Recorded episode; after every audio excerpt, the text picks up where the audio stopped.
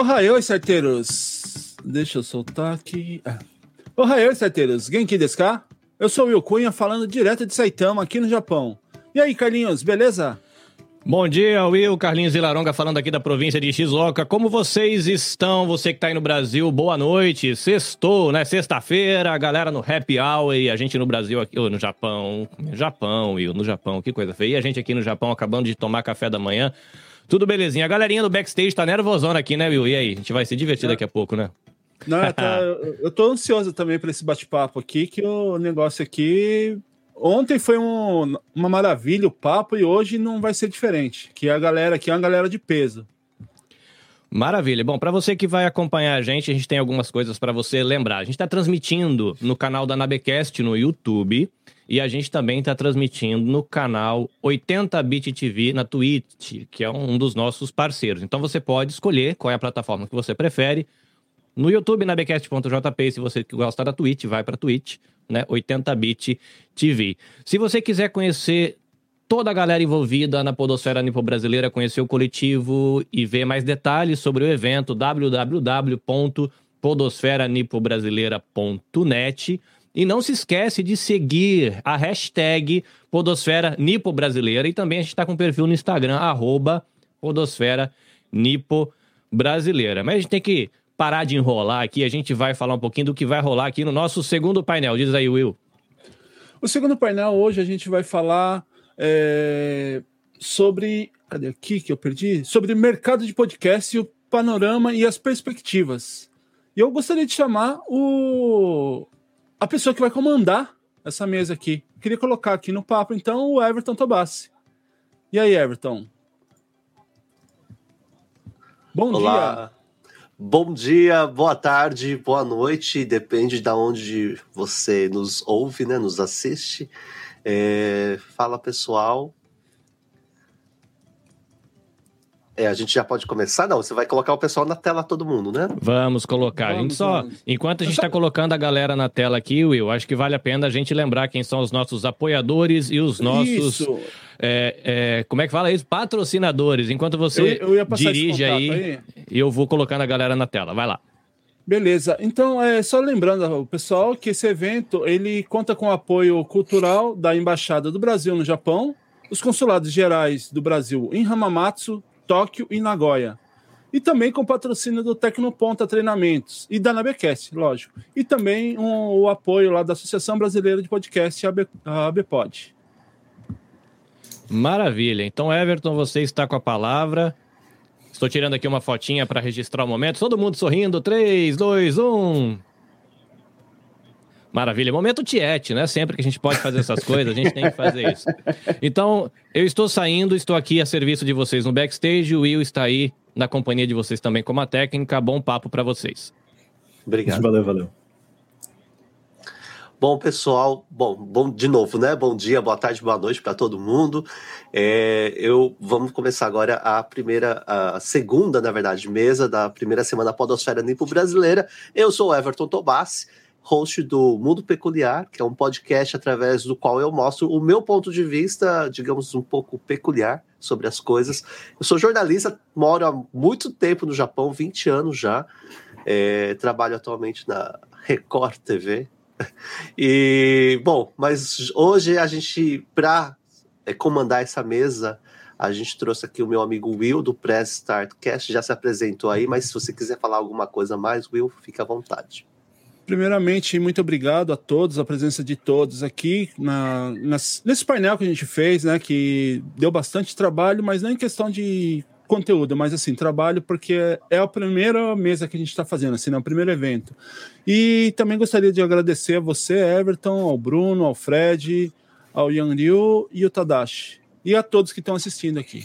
E eu sou lá do Press Startcast, a revista digital feita do mundo para o mundo. E a gente vai se falando aí mais para frente.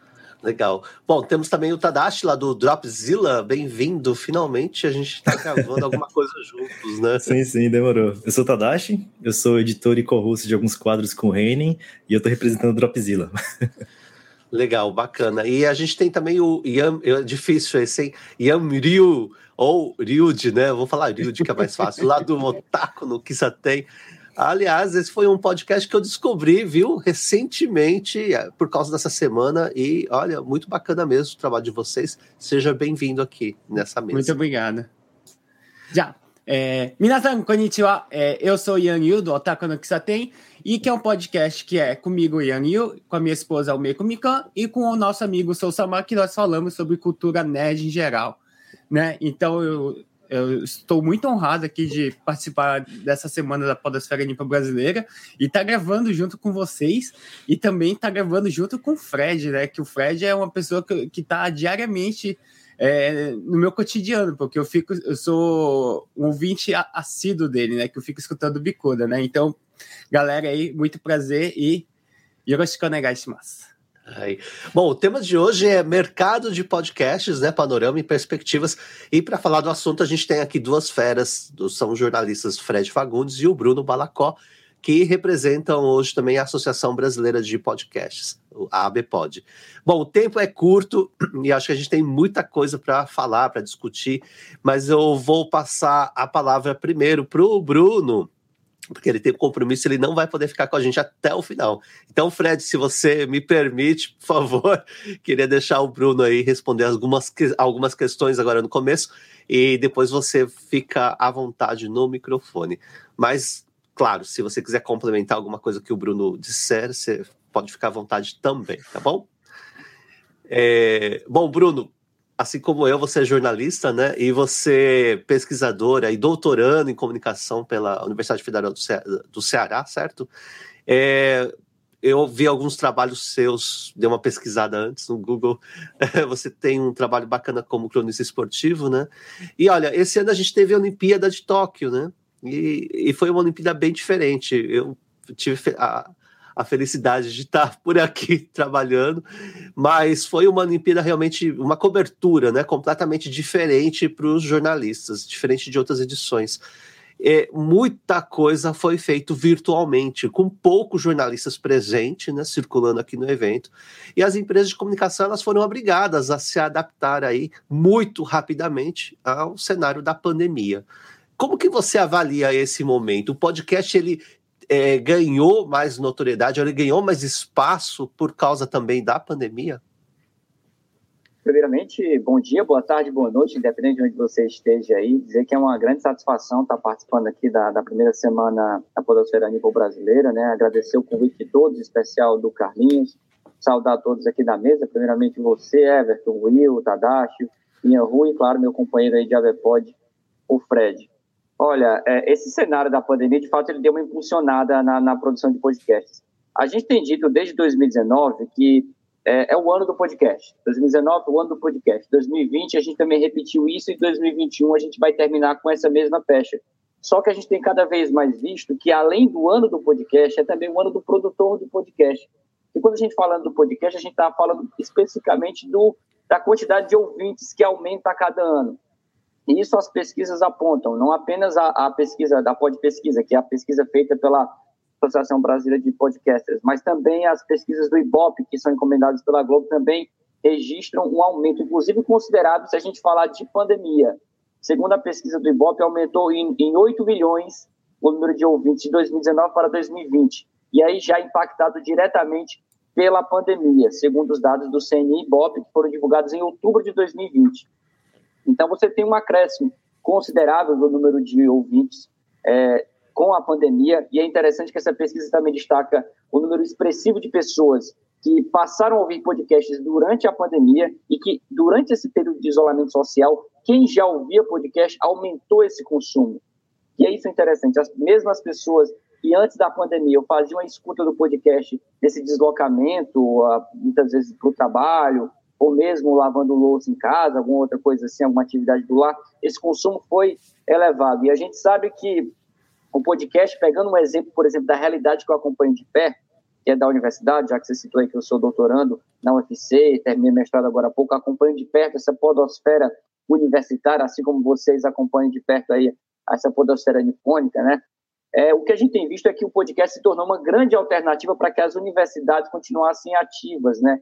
Nesse período de isolamento social foi muito difícil a continuidade dos estudos, tudo foi o remoto, e, e, e, a gente observou o surgimento de inúmeros podcasts. é, no meio universitário. Uma prova disso é que eu fiz uma pesquisa junto com outros três pesquisadores, todos professores universitários já, em que a gente percebeu que só nesse contexto de pandemia, de março de 2020 para cá, a gente viu o surgimento de 63 podcasts só nesse contexto de pandemia em todo o país. E que um dos locais onde essa podosfera mais se desenvolveu foi aqui no estado do Ceará, porque a gente tem a UFC como um grande produtor de podcasts, a Federal do Ceará.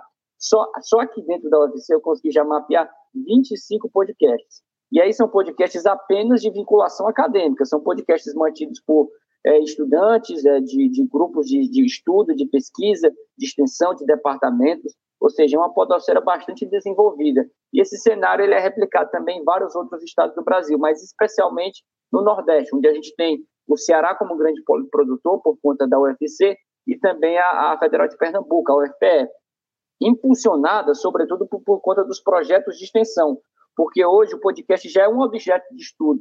Então, algumas universidades do Brasil já contam com um projeto de extensão é, de podcast que elas impulsionam, elas passam a criar vários e vários projetos de podcast. Isso acontece, por exemplo, na UFC e na Federal de Pernambuco. Por isso que são dois estados que produzem bastante a partir dessa iniciativa, desses projetos de extensão.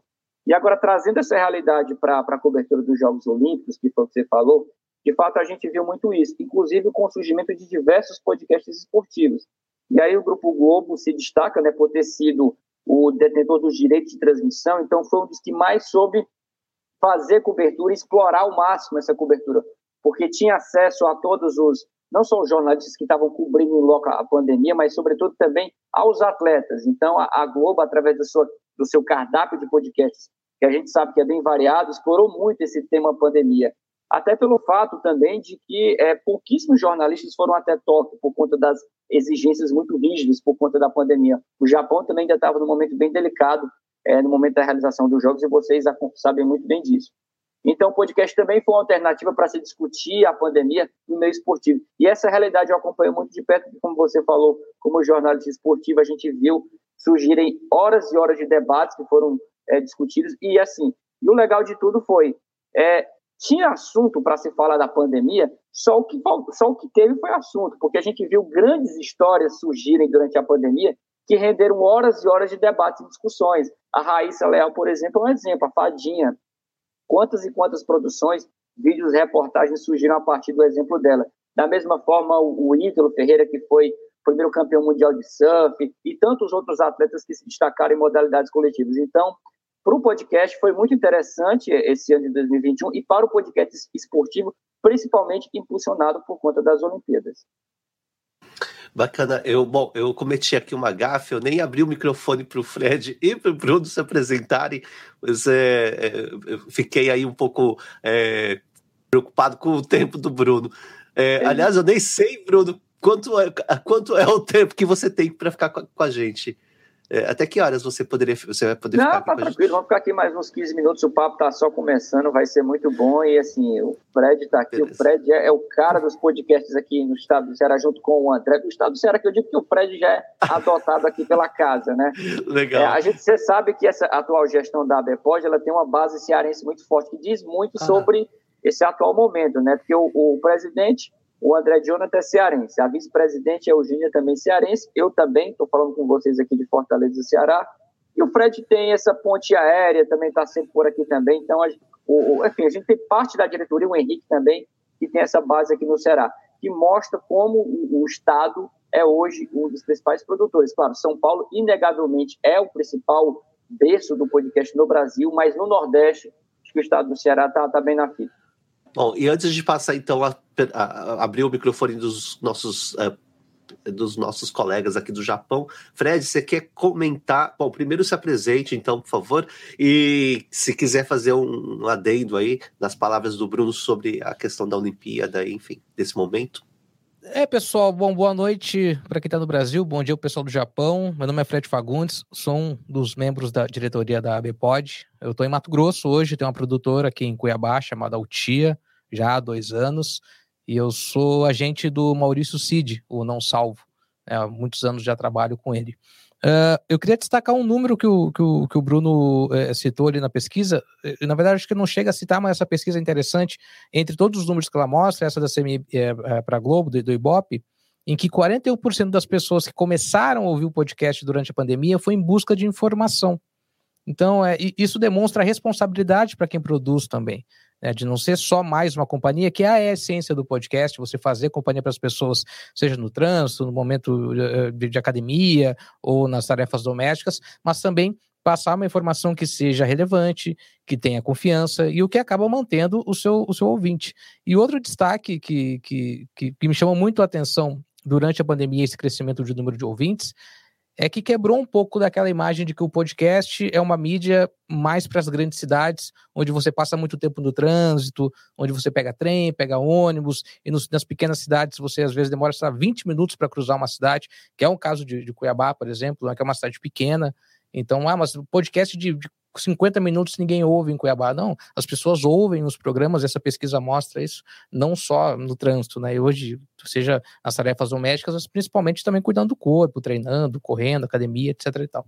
Então, eu acho que que, que nessa pandemia é, o podcast acabou cumprindo um espaço muito importante de informação, não só de companhia, mas também para as pessoas entenderem melhor o que estava acontecendo e, claro, ouvir essas boas histórias né, que nas Olimpíadas a gente é, teve o prazer de se emocionar. Bacana, legal. É, Will, Tadashi ou é, Ryuji, vocês têm algum comentário? Vocês querem acrescentar algo ou querem fazer alguma pergunta relacionada a isso?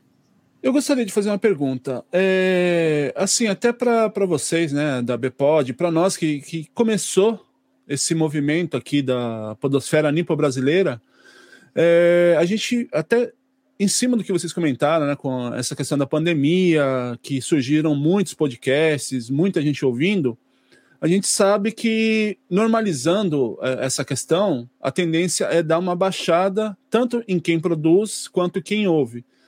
É, como que seria? Eu sei que não há essa receita de bolo, mas qual que seria a receita de bolo para a gente poder fazer o engajamento, o engajamento das pessoas, né? principalmente de quem está produzindo o podcast? Porque a gente aqui que está aqui no Japão, que procura mais podcasts para estar tá agregando, para mostrar que é possível fazer, que não é uma mídia inalcançável, essas coisas, a gente conheceu vários produtores que hoje já deu uma desanimada e aí a gente está tentando puxar todo mundo de novo. Qual seria essa receita de bolo para a gente fazer com que as pessoas não percam essa frequência na, na produção de podcast? Deixa eu começar, Fred. Essa bucha é sua, pode pegar. ah, de fato, é uma, uma, uma, grande questão que você passa aí. É, é sim um grande desafio. Eu acho que ainda não existe uma receita de bolo. Mas eu não vejo assim, com tanto pessimismo, viu, Will? É, essa possibilidade de que, superada em definitiva a pandemia em relação ao convívio social, que a audiência vá, cair, é, cair tanto, assim, tanto para quem produz como, quanto para a escuta. Eu acho que o podcast ele tende a se consolidar cada vez mais em, em 2022 e 2023, até pensando no ponto de vista do produtor, como você mencionou, a facilidade de produção. Hoje em dia, para você colocar um podcast na rua, você tendo um celular, um notebook, já resolve. Você tem aplicativos aí, software gratuito para edição, hospedagem. Boa parte hoje dos, dos, novos produtores utiliza, por exemplo, site de hospedagem gratuito, que é o caso do Anchor, né, que é um fenômeno para podcasts iniciantes, né? Claro que existem tantas outras opções pagas e até mesmo livres, mas eu vejo essa possibilidade do podcast continuar sendo uma mídia consolidada em termos de audiência depois da pandemia e não ficar apenas naquela febre de momento, pelo ponto de vista de que, para mim, uma das receitas que faz com que o podcast hoje tenha tanto sucesso é a nossa própria vida, que hoje está cada vez mais regida sob demanda, porque a gente não tem mais aquele tempo de antes para parar em frente à TV para assistir um programa de uma, duas horas, ou mesmo um filme. Hoje em dia é tudo sobre demanda controlado ali, que você controla o play, o pause, você volta, você pausa, vai assistir um pedaço depois você que encaixa na sua vida aquele tempo para consumir aquele conteúdo em vídeo e áudio. E a gente sabe que o áudio ele tem uma vantagem em relação ao vídeo, né? Porque no caso do vídeo, para assistir, por exemplo, o Netflix ou um Amazon da vida, que são plataformas ali de streaming, né? Que entre as mais populares, você precisa estar de fato ali é, sentado no sofá ou deitado no sofá, na cama, parado para poder estar ali consumindo o vídeo. Enquanto o podcast é aquela mídia móvel, né? Que, que te, te acompanha em todos os lugares. Hoje em dia, inclusive, a pesquisa da, do CMI, da Ibope destaca isso, da Cantar Ibope, que as pessoas, um dos lugares onde as pessoas mais escutam podcast, por exemplo, é fazendo atividade física. Então, o pessoal hoje já pedala, caminha, corre, vai para academia ouvindo podcast, coisa que você dificilmente vai conseguir fazer, ou não da mesma forma, por exemplo, que assistir um filme, um filme no Netflix ou no Amazon. E o podcast tem essa facilidade, apenas você bota o fone de ouvido, segue o baile na corrida, no treino e tudo mais. Então, essa mobilidade que o podcast tem é um diferencial em relação às outras plataformas. Então, pelo fato da nossa vida hoje estar cada vez mais corrida, tá todo mundo, eu tenho certeza que cada um de vocês aqui dará o mesmo testemunho de que 2021 foi um ano louco, foi um ano de correria intensa, que está todo mundo exausto, cansado, principalmente das telas, né? Porque inevitavelmente o nosso trabalho, o nosso estudo, as nossas discussões, as reuniões todas passam por telas como essa aqui do, é, do aplicativo e tantas outras de, de outros softwares.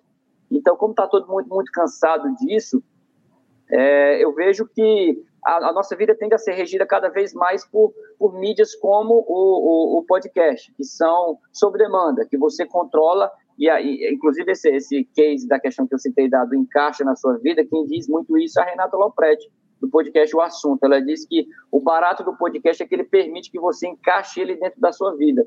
Ou seja, se eu só tenho meia hora por dia para ouvir um podcast, em algum, eu vou aproveitar naquele momento ali, se é, se é apenas naquele momento do intervalo da minha casa para o trabalho que eu consigo parar para ouvir podcast, pois eu vou aproveitar aquele momento para fazer isso e assim você vai controlando. O que você não pode fazer, por exemplo, com a TV com o rádio, ou com outras mídias, a revista, ou mesmo jornais impressos, que você, de fato, exige uma maior atenção.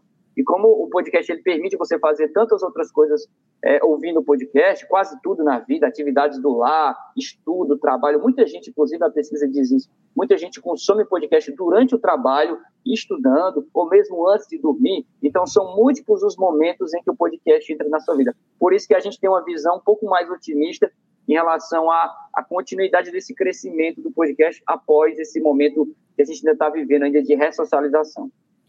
Hein, Will, só para eh, endossar tudo isso que o Bruno falou, e, e você citou lá no começo da pergunta de como manter o produtor animado, né? Que às vezes o cara dá, de, de, de, né, de fato, assim, uma murchada. Tem a maldição do sétimo episódio, né? Que a gente sempre fala. Às vezes as pessoas chegam no sétimo episódio e falam, ah, esse negócio não é para mim, não tá estourando. E, e, e, da mesma maneira como surgem os grandes programas com aqueles números absurdos, aquele ranking maluco de não sei quantos plays, downloads, streams, compartilhamentos, cria uma ansiedade em quem está começando para fazer algo parecido com aquilo. Então, para quem é, é, desanima, ou para quem está começando, uh, ou para quem pensa em voltar a produzir, é, eu acho que o mais importante de tudo, cara, é você fazer uma gestão de comunidade. O que faz o produtor não desanimar é o ouvinte sabe? E, e até mesmo os podcasters parceiros. Então, para quem produz, é, é, essa comunidade como a de vocês, ela é espetacular para quem está tá começando e para quem às vezes está dando uma desanimada. Eu percebi na divulgação como vocês se marcavam, sabe? Todo mundo se marcando, todo mundo divulgando. Isso é muito importante para quem produz, para manter o tesão do cara, para manter o interesse dele na ferramenta, porque é, o principal para quem começa a fazer um podcast é o seguinte: lá no 15, lá no 20 episódio, quando tu ouvir o primeiro e o segundo, tu vai falar, meu Deus, como é que eu fazia isso? Tu vai melhorando, é natural, sabe? É natural, tu vai melhorando, vai pegando feedback e vai mantendo, sabe, essa, essa, essa gestão de comunidade. Uh, isso, eu, eu, comparo muito esse momento de começar um podcast com os blogs, lá em 2007, 2008, que tu tinha os grandes blogs, tinha o Jacaré Banguela, tinha o Kibi Louco, Coca da Boa, né, o, o, próprio Não Salvo. E aí quem começava já queria ter 300 mil acessos num dia, 400 mil acessos no, no outro dia. E a conversa, é, a conversa era sempre essa, né? Vamos, vamos é, é, ajudar quem está começando para eles também nos ajudarem e todo mundo se manter. Mas, enfim, é claro que isso uma hora não deu muito certo, mas no começo foi muito bom para quem estava é, é, de fato querendo entrar nessa onda. Então, para o produtor de podcast, eu acho que a grande motivação, uma parte dessa dessa, dessa, dessa fórmula, dessa receita, né? Talvez a introdução da receita seja mantenha uma gestão legal de ouvintes. E, cara, é, é fantástico. Como às vezes, tá trabalhando com alguns produtores, alguns podcasters, o programa do cara tem, sei lá, é, 45 ouvintes por, por, por mês. Uma coisa assim, sabe? Média, uma coisa pequena. E, e às vezes ele recebe feedback de uma pessoa, cara. E aquilo deixa o cara, sabe, pilhado para voltar a produzir no, no, no, no, mês seguinte, assim. Então, tipo, sempre vai ter alguém para ouvir o seu podcast. Então você que está meio desanimado, assim, pô, pode ter certeza. Aquilo que você gravou, aquilo que você é, publicou, isso pode ter melhorado o dia de alguém. Isso pode ter transformado a vida de alguém. Então, pô, não desanima, cara. Não, não fica ligado em número, assim, porque as coisas ao natural vão, vão acontecendo. Fred, é, antes, Everton, desculpa, permita só complementar, porque acho que o Fred levantou duas bolas que eu acho que são essenciais para esse debate aqui. A primeira é destacar é, o exemplo dessas comunidades, essas redes de, de, podcasts, e a gente destaca, faz, não, não porque estamos na nível brasileira, mas o trabalho que vocês fizeram nos impressionou muito nas últimas foi. semanas. Isso foi muito comentado entre a gente, de como vocês são articulados, a quantidade de, de publicações, de menções, a, a ABPOD é, e a cada um de nós individualmente, ao Fred e a mim, é algo que nos impressionou. Vindo de várias pessoas, foram pelo menos 15, 20 perfis de, de diferentes é, é, nichos de podcast da, da, da, da Podosfera Nipo Brasileira que fizeram menção a gente na ABPOD. Eu fiquei muito, muito impressionado com a articulação da Podosfera Nipo Brasileira e destaco aqui é, tudo isso que o Fred falou. Foi algo que poxa, é, eu acho que, reforçando o que o Fred falou e voltando para você, Will e Everton, acho que para mim a grande receita de bolo, reforçando, endossando o que o Fred falou, é o envolvimento com a audiência, sabe? E aí eu acho que o trabalho que as redes fazem é fundamental. Aqui no Ceará, a gente tem uma hashtag também que é muito popular entre os podcasts, que é Podosfera Cearense. Então, a gente procura trabalhar muito aqui a cultura do crossover, que é quando um podcast, quando um podcast se junta com outro junto aqui o Tadashi com o Will fazem um, um, um episódio juntos. Isso é muito, isso é fundamental para o crescimento e para o deslanchamento, porque muitas vezes o, o, público do Tadashi, muitos que ouvem o Tadashi nunca ouviram falar do trabalho do Will e através desse, desse crossover passa a ter contato, passa a ouvir, passa a seguir. Então, quanto mais esses podcasts parcerizarem entre eles, o movimento tende a, a sempre crescer. E eu, a gente tem sempre que ver que a, Diferente de outras áreas da sociedade, onde predomina muito essa questão da concorrência, de um estar tá querendo ser melhor do que o outro, ser o primeiro, o segundo, o terceiro, na podosfera a gente vê essa parceria muito forte. Essa galera da podosfera é muito parceira, é muito unida, está sempre tentando se ajudar, parceirizando. Por isso que essas redes elas surgem para isso, para ser um ambiente de colaboratividade, ou seja, onde está todo mundo se ajudando, se divulgando, se fortalecendo. E é interessante vocês saberem ter consciência de que hoje existem várias redes articuladas. Vocês são um excelente case, como Podosfera Nipo Brasileira. Mas a gente tem, por exemplo, aqui, dentro do meu segmento, onde eu atuo mais diretamente à universidade, a gente tem hoje uma rede de podcasts universitários, que é o UNBcast, que é articulado pela Universidade de Brasília, que já conseguiu reunir esse ano um congresso que, que juntou mais de 80 produtores de podcast, universitários, é, professores, pesquisadores de todo o país, que se uniram apenas para divulgar os podcasts desse segmento.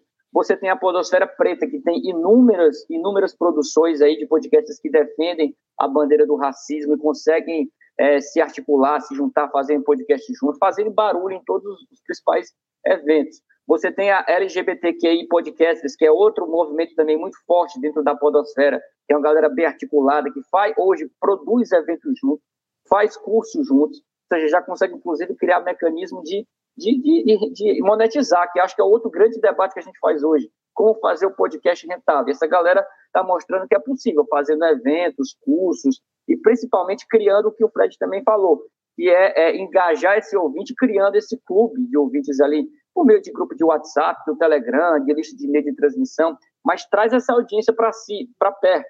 Não adianta hoje fazer um podcast e soltar e achar que está massa. Ele só vai ser massa quando ele for de, quando isso vier da boca de, da escrita de diversos ouvintes. É interessante ter esse feedback. Faça um podcast hoje tentando ao máximo ouvir a audiência e envolver essa audiência, fazendo ela participar, interagir. A gente vive uma era hoje extremamente colaborativa e de interatividade. Então, fazer, fazer hoje mídia, seja ela podcast, rádio, TV, jornal impresso sem envolver a audiência, é, nunca vai dar certo. Dá certo quando você procura se envolver ao máximo, trazer esse ouvinte para dentro do podcast, com o áudio dele, aceita as sugestões, né, escuta o que, que eles têm para falar, cria esse grupo, que eu acho que o grupo é, cada podcast ter o seu grupo é fundamental para poder estar tá sempre colhendo dia a dia. Vocês gostaram desse episódio? Não gostaram? O que, é que vocês gostariam de ouvir?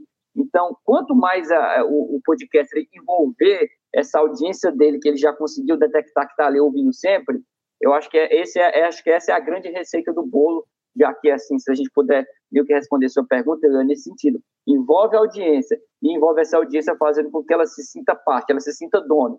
Quanto mais você consegue ter essa empatia, essa proximidade com a audiência, é, as coisas tendem a deslanchar. Agora, se você faz uma coisa só por produzir, produz, produz e não escuta quem está te ouvindo, aí a tendência é que haja esse, esse, desânimo, porque falta esse feedback. Você fica meio sem rumo. Quando você tem muito feedback do seu ouvinte, você faz os ajustes no caminho. Porque nem sempre o podcast vai ficar legal, o episódio. E quando você tem esse feedback, você vai alinhando e vai ajustando e vai agradando aquela audiência, aquele cara que vai estar sempre contigo.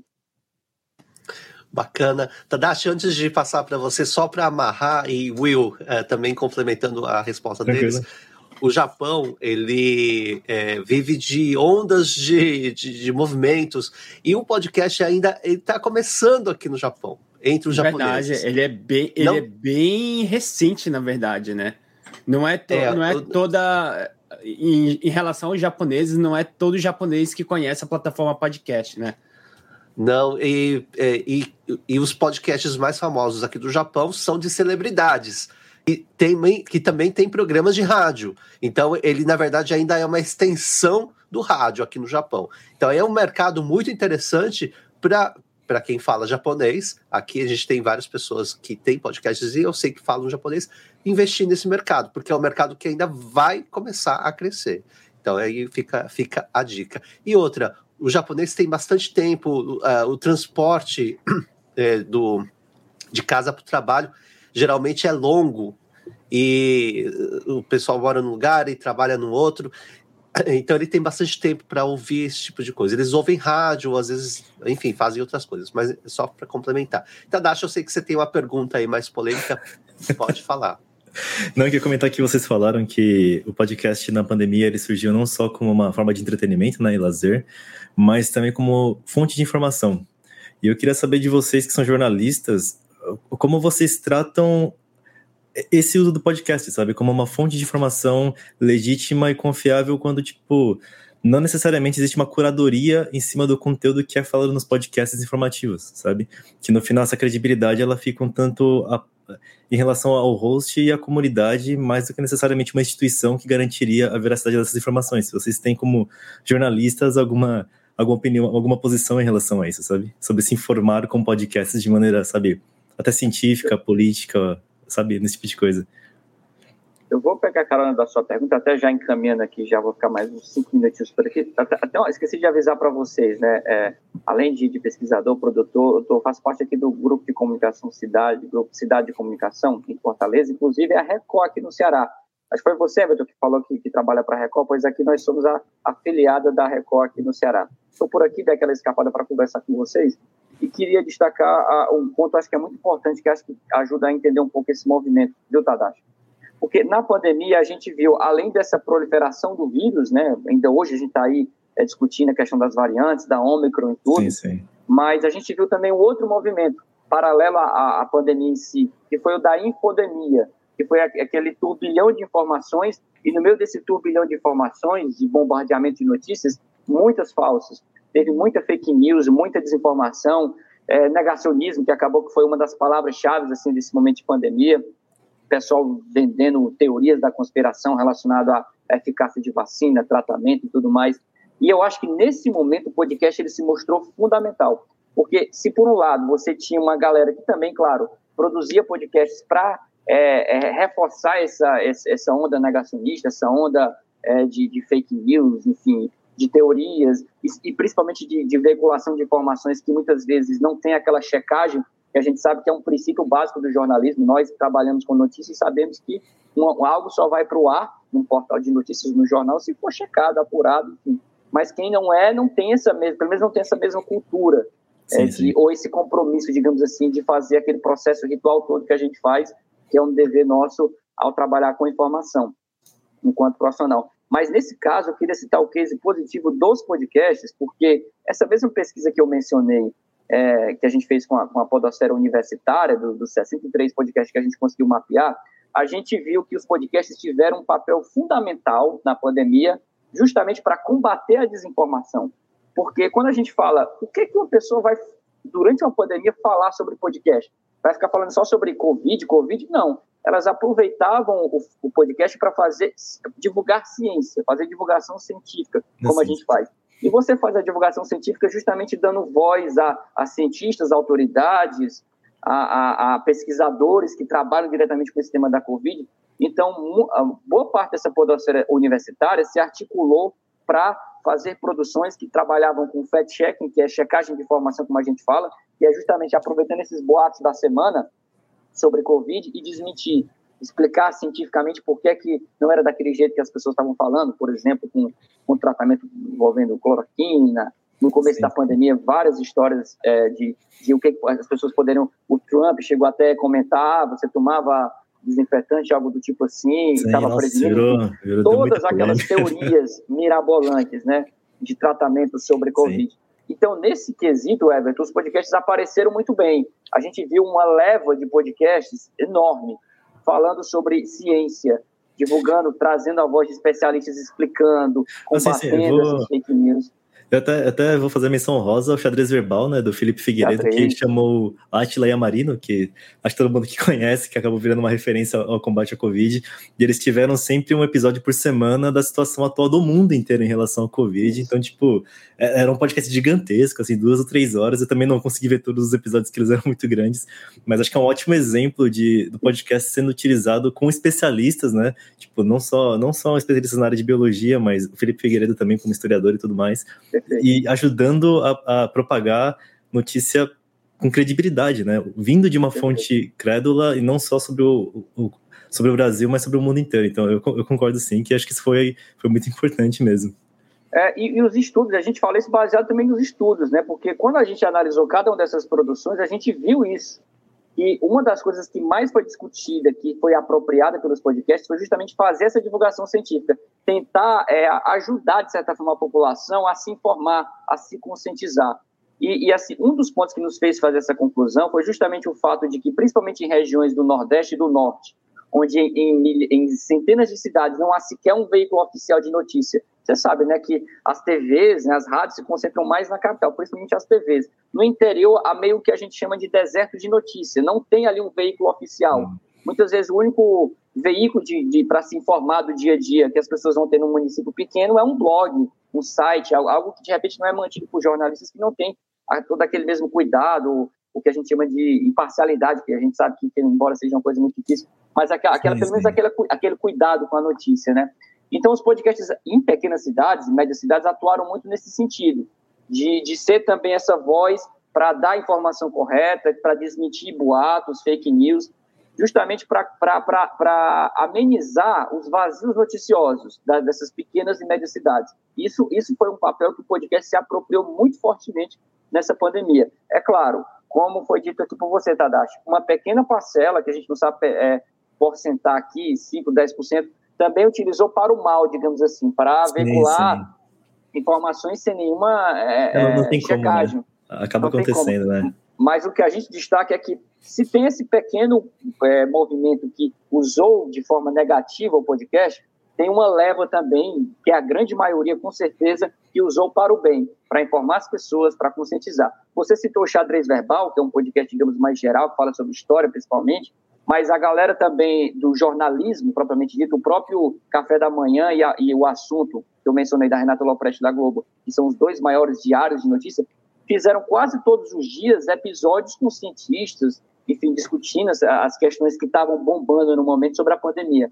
Então, os podcasts jornalísticos se apropriaram é, de, de, é, de, desse combate à desinformação, à fake news, dos podcasts gerais, né, de, desses nichos específicos de história e outras áreas, e os sim, podcasts sim. universitários, porque já tem esse contato mais direto no dia a dia com professores e pesquisadores, tá?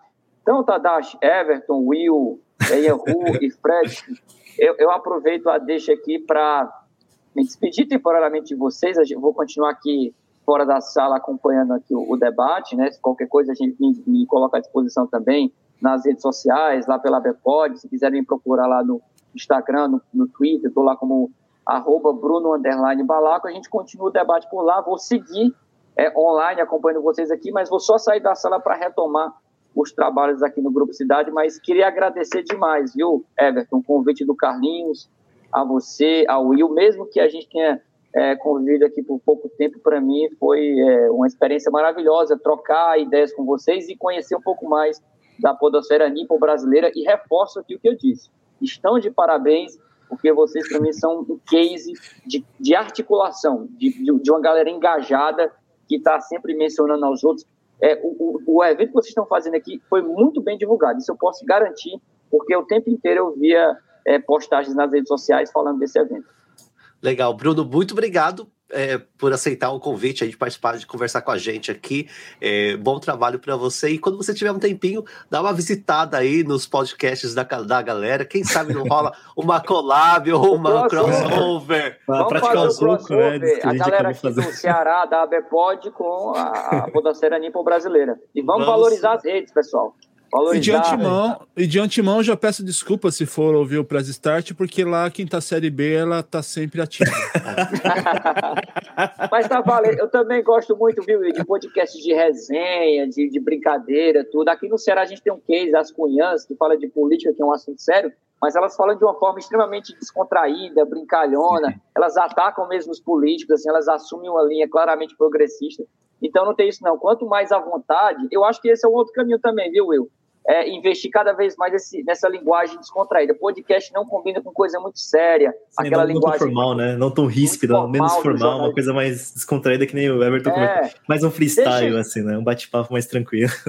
Isso, tá. Deixa essa seriedade para os telejornais, para os radiojornais. O podcast, vamos descontrair. Eu, uma das coisas que eu mais gosto de ouvir em podcast é risada. É a galera kkkk metendo a risada. Eu acho que isso torna as coisas mais leves e, e fica até mais envolvente. É, uma, uma coisa legal aqui que do nosso podcast que a gente fala sobre a cultura otaku aqui no Japão, que muita gente é, aí do Brasil não tem é, a experiência, né? Só vê o que vem de fora, o que eles consomem da internet, e a gente está aqui direto, consumindo direto, né? É, da fonte, é, a gente sempre traz essa informação do, do, que a gente convive todo dia, né? E não, não só se a gente, no meio do, com, como estrangeiro aqui no Japão, mas também no, entre, entre os japoneses, né? E a gente tenta passar é, de forma descontraída o, um pouco dessa, desse nosso cotidiano da cultura otaku, né? Maravilha. Bom, obrigado, Bruno, Olá, Bruno. novamente. Valeu, Fred. Deixa o Fred com vocês aí e sigo à disposição e vamos ter outros momentos para trocar ideia futuramente. Tá Estamos à disposição, viu? Tá joia, obrigado. Obrigado. Valeu, pessoal. É, Fred, eu deixo o microfone aberto se você quiser complementar alguma coisa sobre essa questão que o, que o Bruno levantou. E na sequência, o Will tem uma pergunta aí que entrou do chat que eu acho que ele vai emendar com outra é. questão. E, e, o, o Tadashi usou duas vezes a palavra credibilidade. Eu acho que isso é fundamental quando você vai procurar um podcast. Você vai ouvir quem faz um podcast. É claro que você não pode depender que todo mundo analise quem é aquela pessoa, sim, se sim. ela sabe o que ela está falando, infelizmente. Mas, cara, eu sou da teoria que. Da teoria não, eu, eu acredito que historiador fala de história, sabe? É cientista que fala de ciência. E o mais importante, quando você vê um, um picareta falando disso, sem saber o que está falando, é, é, é, denunciar. É falar para o seu ciclo de amigos, é falar para sua comunidade Sim. que aquilo está errado, que aquilo pode fazer mal, assim como né? A gente teve vários casos, eu tive vários amigos que passaram mal com fake news, com, com, com situações durante a pandemia. Então, é, o, o importante é, é, é, é você procurar é, saber se aquela pessoa tem autoridade no que está falando. E também, cara, teoria do lado do tio Ben, lá do Homem-Aranha, né? Grandes poderes trazem grandes responsabilidades. Sim, sim. Né? Quando seu, seu podcast está gigante, está enorme, está alcançando algumas pessoas, pelo amor de Deus, tem que tomar cuidado com o que, você fala. Eu, eu, se vocês quiserem, depois eu puxo mais um monte de é. polêmica aí, porque assunto polêmico tem horrores. se vocês quiserem. Em 2011, eu trabalhava num site chamado Papo de Homem, que era um blog, que virou um portal depois. a gente recebeu um e-mail que, que, que, que, eu, que eu fiz questão de imprimir e mandar para todos os editores, para todo mundo que trabalhava. Cara, era um, era um, um menino de 13 anos, eu acho, perguntando se, se ele fizesse o bigode ia machucar muito como que ele poderia fazer o bigode, porque na escola estavam zoando ele e ele não tinha pai. A mãe dele era hum. separada, o pai dele, sabe, cagava para ele. E ele foi no Google, colocou bigode, homem, e acabou encontrando o papo de homem e mandou esse e-mail para nós. Então, todo dia que a gente ia fazer uma reunião de pauta, eu lembrava desse e-mail. Falei, cara, olha com quem que a gente tá falando também, bicho. Tá ligado? Uma criança que vai lá no Google e acaba caindo aqui. Ó, ó, olha o cuidado que a gente tem que ter com, com o que, que a gente publica. E pra quem sim, produz, sim. é a mesma coisa.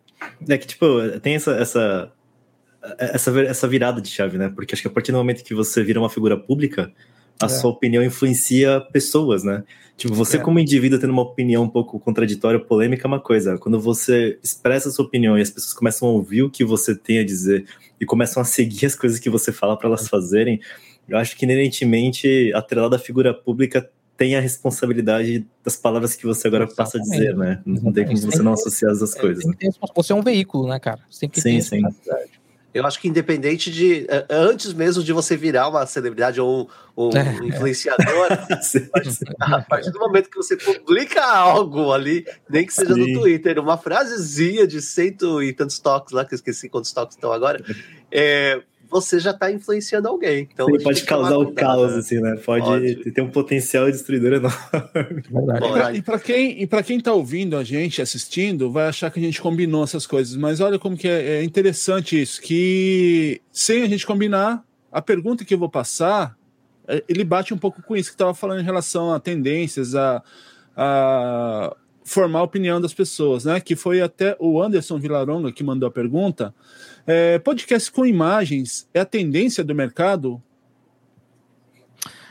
Pois é. Uh, é uma discussão muito saudável, eu acho, para o mercado em relação aos podcasts com imagens ou videocasts. Uh, há uma confusão muito grande para quem está consumindo esse formato de conteúdo há pouco tempo, achar que podcast é só aquilo, né? Uh, como eu, eu, eu falei, eu estou em Mato Grosso, tenho uma produtora, e vários orçamentos que eu, que eu, que eu recebo, pedidos de orçamento, eu vou conversar, foi qual, qual tipo de podcast você pensou? E a pessoa responde, tem mais de um tipo? Né? Não são duas pessoas sentadas numa mesa de madeira entrevistando outra pessoa? eu falo, não, é, existem outros formatos. E, porque é uma tendência, porque é, é, o YouTube sempre esteve muito presente na vida do brasileiro, né? Então, a explosão desses formatos no YouTube uh, seja Flow, seja Podpah, ou, os outros que existem, acabou é, preenchendo um espaço ali muito importante. E os cortes são muito interessantes, né? São fundamentais, porque são programas longos que você ouve ali um teaserzinho para saber se você se interessa por aquele assunto, para ouvir o resto. É, outra situação curiosa que eu passei foi de um pedido de orçamento de corte. O cara queria só o corte, ele não queria gravar um podcast, ele queria gravar é, 60 segundos dele falando para uma pessoa que não existe, com um microfone desligado, sabe? Inusitado, né? Não, é, é assim, é, é, é inusitado e, e, é injusto com quem te ouve, tá ligado? Assim, é desonesto. Porque é igual eu. Eu, eu, eu, eu, não, eu não sou relevante para ser convidado para um podcast e aí eu finjo que eu tô dando entrevista um podcast, sabe? É, é desonesto. Sim. Então é, é muito complexo. Alguém postou no Twitter esses dias também que, que alguém chegou e falou assim: pô, eu quero gravar um podcast, que, que tipo de câmera você me indica? Né? Lembra que antigamente Mas é um formato assim que ainda tem muito espaço. Eu não acho que o mercado esteja saturado, como alguém, algumas pessoas falam. Eu, eu procuro, eu não tenho essa estrutura aqui. Eu, meu estúdio ele é voltado para áudio, mas claro, quando os clientes pedem, eu tenho uma, um parceiro, uma produtora de vídeo que faz as imagens. Mas, mas o grande desafio para quem produz podcast de vídeo, especialmente fora dos grandes centros, são os convidados sabe? É uma dificuldade que muita gente tem fora de São Paulo, fora do Rio, porque são programas diários, convidados, na maioria das vezes, são pessoas muito populares, e fora de São Paulo, fora do Rio, isso vai diminuindo, sabe? Aqui, aqui em Cuiabá eu tenho visto quem está fazendo isso já, já, já, encontra essa dificuldade a partir do, do 20 25 episódio. Quem que vai, vem agora? Porque, primeiro, fazer, você, você o Everton é jornalista, é, entrevistar alguém não é fácil. Não é você ficar sentado uma hora conversando com a pessoa.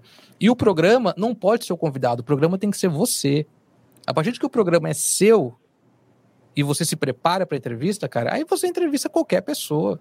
Agora, se você depende sempre de uma pessoa relevante, aí fica muito difícil. É, e só complementando a pergunta do Will, né? Eu acho que é, a gente tem hoje é, uma enxurrada aí desses mesa cast, videocast, enfim. esse, que são esses podcasts com imagens, né? Uh, e a gente teve agora recentemente o caso do Podpah, que teve uma live, né, com o, o ex-presidente Lula e chegou, você tinha aí 300 mil pessoas Sim. assistindo ao vivo, é, não tem como não destacar isso, né? Uhum. Mas, mas eu não sei, Fred, se isso também é uma tendência é, que veio para ficar. A gente teve aí uma, uma passagem muito rápida também das lives no Instagram, que começaram a cair agora, e agora começou esse, é, os mesa caches, os videocaches. É, será que isso também tende a, a, a ficar ou, ou, vai cair também? Eu, eu, eu acho que, que, que, esses que estão é, já bem posicionados, que já tem um volume grande de programas, eles vão ter que se adaptar para os formatos, para os formatos diferentes, porque gente é um talk show, né? O Jô Soares ficou aí 20 anos no ar, então é, é, e nem sempre era interessante, era, era, era, bem diferente, na verdade. Só que eu não acho que seja assim um, algo que, que, que, que, que esse grande volume vai continuar. Eu acho que eles vão diminuindo aos poucos, vão ficar esses que estão muito grandes, mas eles vão precisar se adaptar. Eu acho que uma hora eles vão precisar mudar de formato, talvez fazer, sei lá, uma vez por semana no teatro, sabe? Quando você começa a procurar outras alternativas, porque é, desses formatos uh, mesa cast, por exemplo, eu acho que o Jovem Nerd é a grande referência assim do, do, dos mesacasts, não do, desses videocasts bate-papo, de que tem um formato que é consagrado, que se manteve e continua em alta, sabe? E que eles continuam fazendo muito bem. Então eles não arriscaram outra coisa, eles não procuraram outro formato, eles acreditaram muito naquilo. Agora, o videocast eu acho que não chega a ser uma tendência, mas é algo que nesse momento é muito importante. O é... problema também do videocast é questão de logística, né? Trazer a pessoa, né? Trazer o convidado, né? Estrutura, logística, é mais caro, é, é ao vivo, é câmera, é uhum. bem mais complicado. E, você acaba também é, é, é, centralizando muito ali em São Paulo, no Rio, como uhum. eu disse, uhum. você tem os convidados, se você não vai fazer entrevista online. Então, é, a gente tem procurado muito na Bpod é, dar mais sotaques, assim, sabe? Fortalecer mais a cena de produção de podcast no Norte, aqui no Centro-Oeste. O Nordeste já é um, um polo de produção fantástico e criativo para a internet há muitos, muitos anos, né? Mas você, a gente não pode depender só desses formatos de videocasts que são desenvolvidos em São Paulo. Né? A pergunta que eu sempre falo: esse podcast realmente é bom ou ele é feito em São Paulo só? Tem muito podcast que não é feito em São Paulo, que é muito bom também, também, sabe? É, é, é precisa ser valorizado. É, é, e, e, é interessante, desculpa, é, a, o Japão é uma micro, um microplaneta, na verdade é um micro Brasil, porque aqui a gente tem pessoas de todos os lugares do Brasil, né? Do, do, muitas pessoas do Pará, do Mato Grosso, do Mato Grosso do Sul, de São Paulo, é. E aí, então, acaba que a gente vive, a mídia brasileira no Japão é uma mídia muito, foi muito estruturada. Inclusive, eu escrevi um livro para a Folha de São Paulo sobre essa mídia. É, é, a história dessa mídia. A gente chegou a ter aí no auge 90 títulos de revistas, só para você ter uma ideia. Tínhamos até jornal diário, a gente teve emissoras de TV produzindo conteúdo local, a Globo, a Record. É, então, assim, era uma mídia bastante estruturada, programas de rádio. É, só que isso, ah, infelizmente, foi acabando, né? É, e o, o grande desafio das mídias sempre foi conectar é, produzir um conteúdo que servisse para brasileiros de todas as partes do Brasil. A gente sabe que a mídia é muito é, fo é, focal né, no, no Brasil. Quem escreve às vezes usando até termos e gírias de certas regiões. Aqui, aqui o Brasil é muito grande, né? A cultura aqui, é muito diferente. Pois né? é, aqui não funcionava dessa forma. Então eu acho que a gente tem aí nos podcasts aqui justamente o que o, o Fred está falando. A gente tem uma micro, um micro-organismo aí do Brasil aqui é, concentrado num lugar só. É, é, acho que o Ryuji quer talvez fazer uma pergunta, só queria antes é, fazer ler os comentários do pessoal aqui, senão eles não vão escrever mais, né? O Renato, o Renato Endrigo, ele diz assim: olha, excelente papo, pessoal. Sou um entusiasta do podcast. Bora no collab, só chamar Goiânia Brasil. Bacana, olha. A Biju disse, é, disse bom, é, tá, é minha especialidade, eu não sei do que, que ela estava falando, mas. Foi pega assim, né? Era, era, era da cultura otaku. Ah, ah acho que sim. Ó, oh, tá, tá mais então... atento do que eu. Ou Foi então sarcástico conhecendo... isso, tá? Foi sarcástico isso dela, tá? Que ela não conhece nada. Ah, ou, então, ah. ou então, conhecendo a Biju é, na quinta série B. Ela também é especialista. Ah, é verdade. e olha só, o Anderson Vilaronga disse, complementou lá a resposta, né? Falando que o mais importante é o conteúdo, não os rostinhos bonitos. Não é o meu caso, né? Mas enfim. Também se eu fosse depender disso, eu tava ferrado, né? Nessa questão, né? Se a gente fosse bonito, eu estava na TV, não estava falando Estava no YouTube. Tanto que, eu escolhi, tanto que eu escolhi a plataforma podcast para fazer, para mostrar a cara, né? Pra se esconder, né? Até mudou o nome, né? É, até mudei o nome, nem, nem meu nome eu tô usando. É, e o Bruno, o nosso querido Bruno aí que estava com a gente aqui, ele disse que segue acompanhando vocês por aqui. Abraço, galera. Legal. Então... Teve, teve uma pergunta sobre monetização, eu acho aí, né? Isso foi uma boa pergunta. Eu acho que o Luigi ah, vai sim. puxar isso também, né? É, eu ia puxar isso daí. É, assim, o Bruno é, tocou no assunto sobre monetização da, da mídia, podcast, né? E eu, eu queria é, dar um depoimento que, tipo, a gente tem menos de um ano, né? O Otaku no Kissa tem, e a gente tenta procurar monetizar também é, o nosso podcast, tanto que a gente não, não focou tanto assim na, na mídia podcast, tanto que a gente ramificou para Twitch, né? E foi legal que a gente teve um engajamento muito forte no Twitch, que acabou trazendo essa galera da Twitch para escutar os nossos podcasts. E, a, e acabou gerando essa questão de monetização. E uma outra coisa também que a gente começou a vender os nossos designs do nosso podcast, tipo os nossos personagens, né? É, que, que são desenhados pela, pela minha esposa, né? E a gente acaba vendendo camisa, é, stickers, essas coisas. E eu queria perguntar para o Fred o que, que você acha da questão de monetização da mídia, né? Porque é, tem negócio de patrocinador, sair procurando patrocinador, essas coisas, né? Ah, é um saco, né? Sair procurando patrocinador, mas, mas, é necessário. Mas, cara, é, eu acho que o grande barato da monetização de podcast uh, é que o ouvinte ainda fica feliz quando tem publicidade no meio, sabe? Ao contrário Sim. de outras mídias em que, ah, lá vem o chato fazendo stories patrocinado, ou, de novo, eu, eu uso muito o exemplo dos blogs porque eu vivi muito, muito, muito aquilo, sabe? Eu vivi intensamente mesmo aquele momento. E quando os blogs começaram a fazer posts patrocinados foi muito difícil. Foi e fora quando os blogs eram poluídos, cheio de, de banners, né? É, e, e o banner, mas o post patrocinado era uma coisa que incomodava as pessoas, porque era no meio do conteúdo, sabe? Hum. Então, até os hum. blogs entenderem como contextualizar a publicidade com conteúdo demorou um pouco. As agências também demoraram muito. Então, hoje, uh, você conseguir monetizar com a sua comunidade, com seus ouvintes, seja vendendo produtos uh, né, uh, identificados com o programa, ou uh, oferecendo conteúdo exclusivo, que também é uma estratégia que ajuda muito, né? Você enviar, uhum. às vezes, o fruto do programa, algum trecho que não foi ao ar, ou a pessoa mandar uma mensagem no final. Uh, essas são algumas estratégias legais, assim, para você conseguir monetizar diretamente com o seu público. O mais importante é você dar algo em troca, seja um uhum. grupo no Telegram, né, seja um, um grupo de, é, de, de, apoiadores que dão sugestões de pauta. Né. Uhum. no Não Ovo, a gente fez isso há uns quatro anos.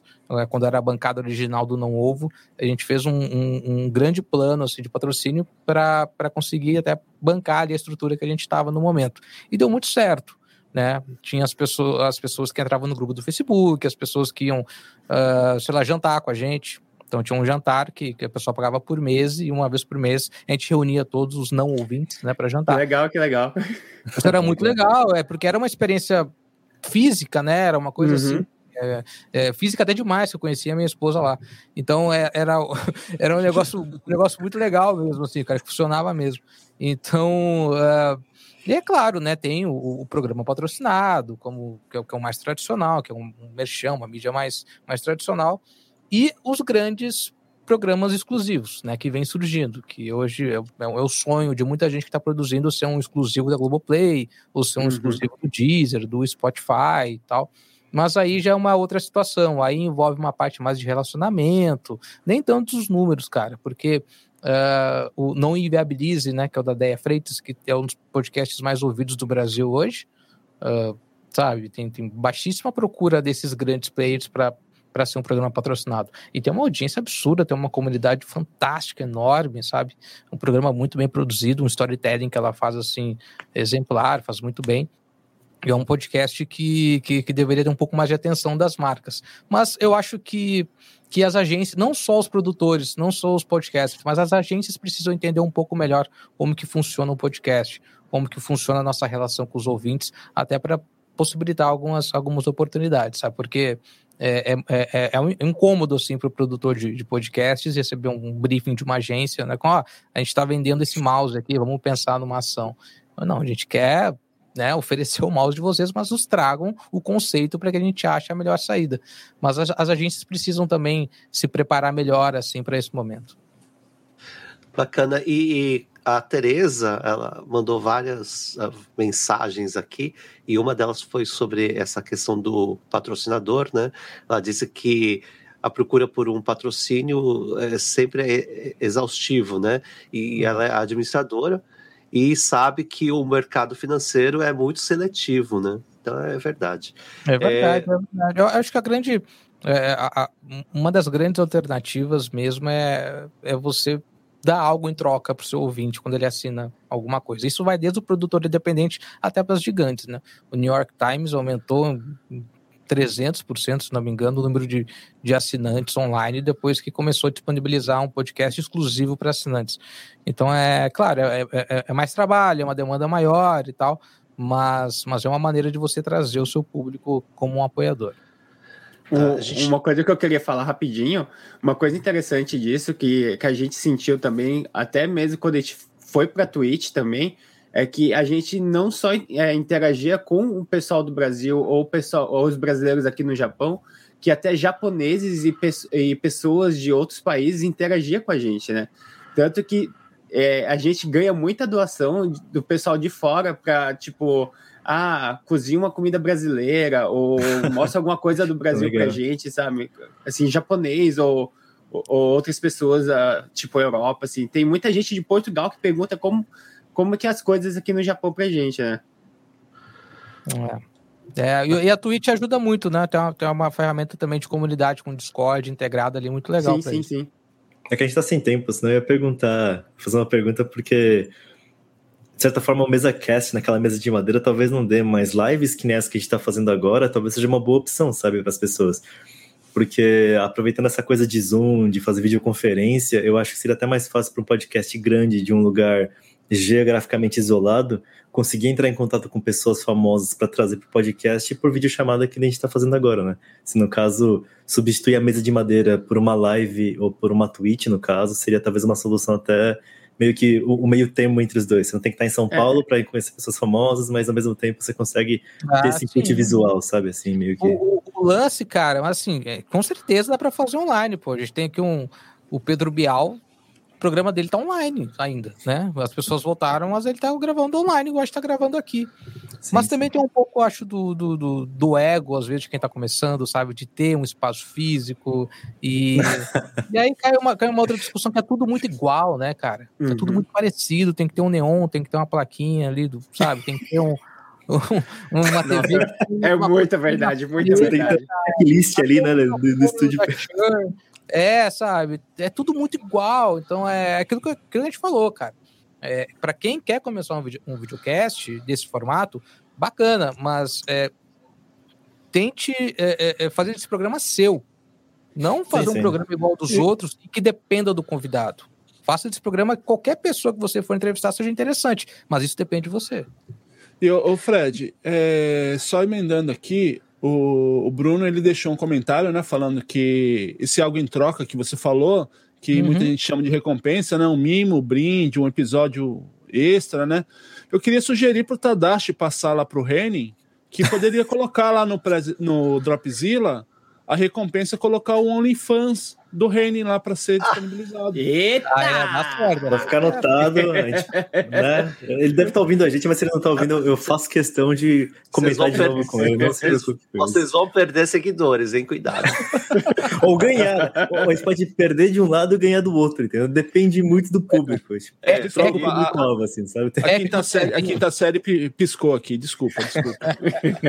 Espero que seja só quinta série que pisque no OnlyFans também. Enfim, deixa pra lá. Gente, Lá, aqui bom, é gente, noite, né? então pode. a gente tá meio que seguindo já para o final do, dessa mesa, infelizmente.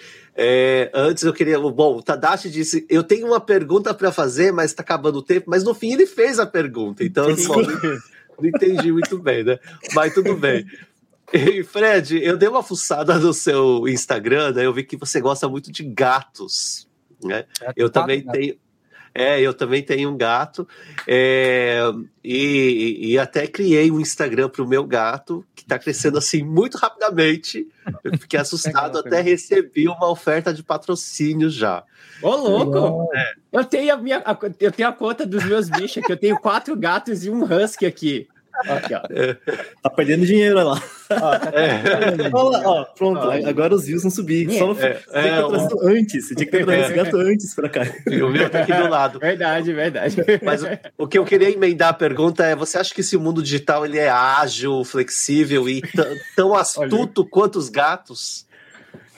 Ah, é sim. O mundo digital ele é ágil, ele é astuto. Às vezes ele derruba as coisas sem querer, né? Mas, Mas é uma, é uma boa comparação, cara. Eu acho que, que a, a gente está entrando, entra, tá entrando, acho que a gente entrou muito também naquela onda da curadoria, né? De você saber o que, vai, que você vai ouvir. É muito frustrante hoje você terminar um, um, um podcast, você nem termina algo que, que faça você perder tempo, você pode trocar, sabe, por outra situação. Agora, agora há pouco alguém fez um tweet também que, que antigamente você assistia. É, como é que era? Você assistia em uma hora. é, você, assistia, você em 10 minutos você assistia um vídeo, hoje você quer ver 10 vídeos, sabe, no menor tempo possível. Então é, sabe, essa necessidade de você consumir todo o conteúdo, muito conteúdo, muito conteúdo, muita gente produzindo, e o pior, muita coisa igual, né?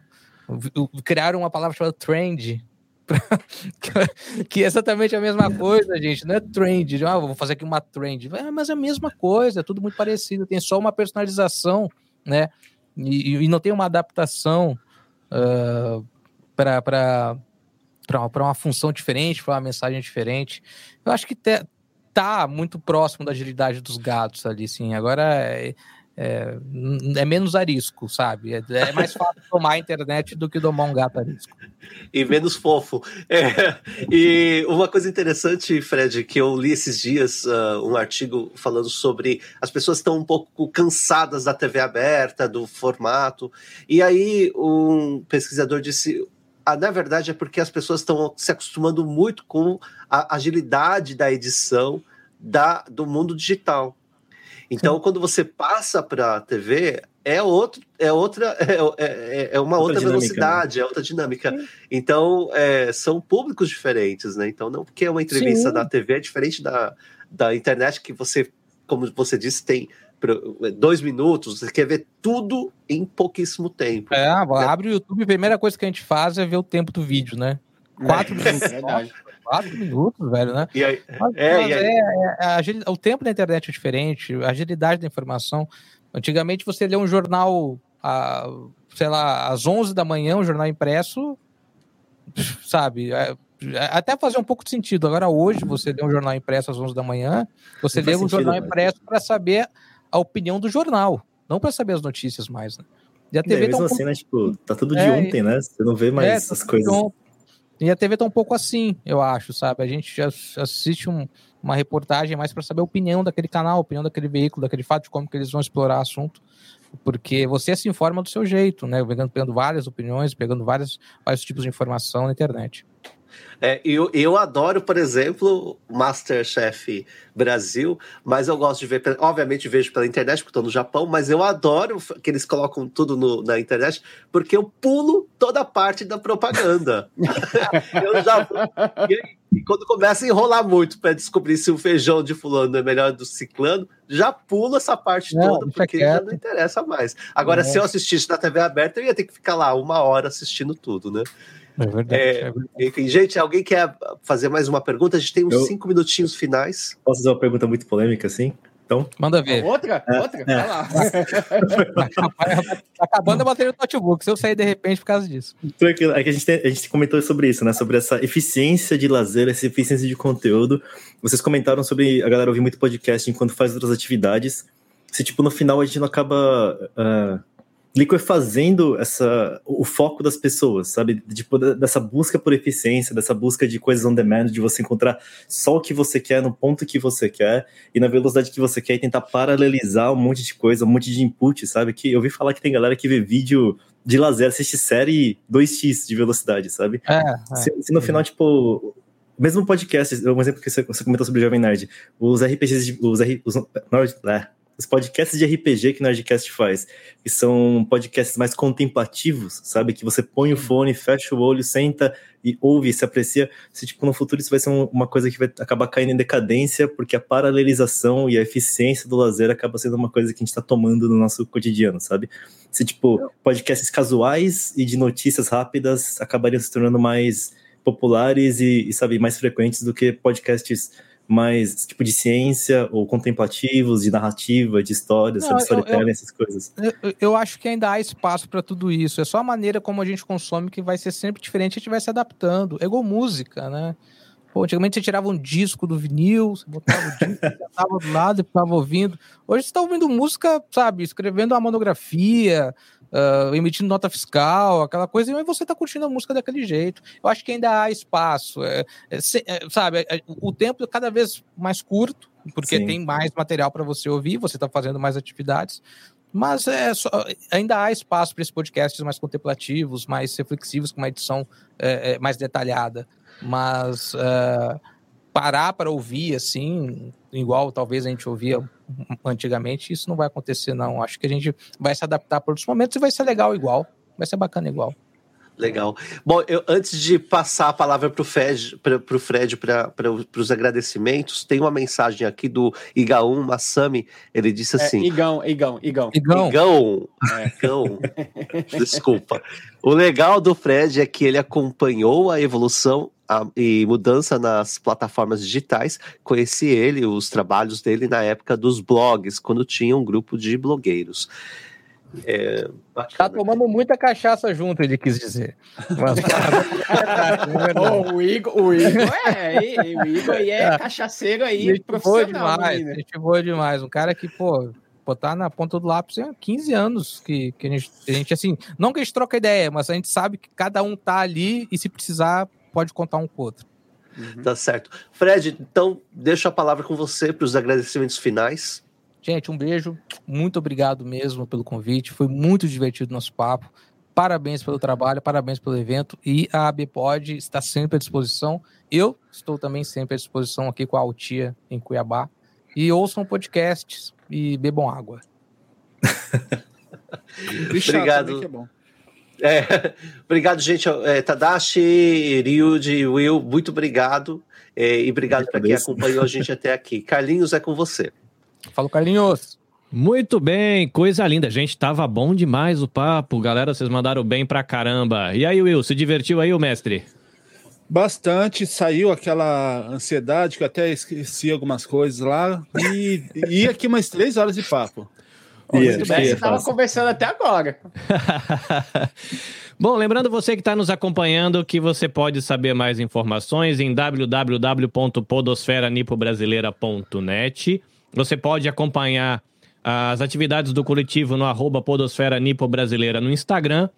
E mais importante de tudo, seguir a hashtag Podosfera Nipo Brasileira, que aí você se conecta com toda a galera, sejam ouvintes ou sejam produtores. Os nossos agradecimentos à ABPOD, Associação Brasileira de Podcasters, o nosso agradecimento à Embaixada do Brasil em Tóquio, Nosso agradecimento ao Consulado do Brasil, Consulado Geral do Brasil em Hamamatsu, Consulado Geral do Brasil em Nagoya, Consulado Geral do Brasil em Tóquio e aos nossos patrocinadores, a Tecnoponta Treinamentos, que estará aqui no próximo painel daqui a 15 minutos, e também a Nabecast. Foi um prazer ter você com a gente, a gente espera você no próximo encontro, na próxima live. Vou deixar o link aqui nos comentários, tá? Eu vou deixar aqui anotadinho para você poder acompanhar. Daqui 15 minutos a gente abre a próxima mesa com Ira Croft e Emerson Rios, lá da Tecnoponta. A todos os participantes, a galera que está por aqui, foi um prazerzão. Vocês mandaram muito bem. Podem Obrigado, deixar hein, o seu tchau que nós estamos encerrando a mesa. E, e Carlinhos, obrigado ao Bruno também. Verdade. Sim, o Brunão, Verdade, o Bruno. na correria da rotina, e veio pra cá está prestigiar a gente. Fred, prazer. Yambriu, a primeira vez que você estava com a gente foi muito bom. Valeu, Calinho, pelo convite. Muito bem. Fa- Falou, galera. A gente vai ficar aqui nos Falou, bastidores, mais. mas para você que nos acompanhou, esperamos você na nossa mesa que eu vou colocar, inclusive, já vou colocar aqui para você não ter o perigo de perder. Vou deixar aqui nos comentários para você, você coloca aí, já pula para a próxima mesa. Vai Muito só ali, bem, tá, link faz postado. um xixizinho, faz um xixizinho, pega uma aguinha e volta aí pra assistir o próximo, que a outra mesa também está ótima, igual essa. Muito bem. É isso, gente. Até a próxima. Até. Já, né? Já né? Tchau.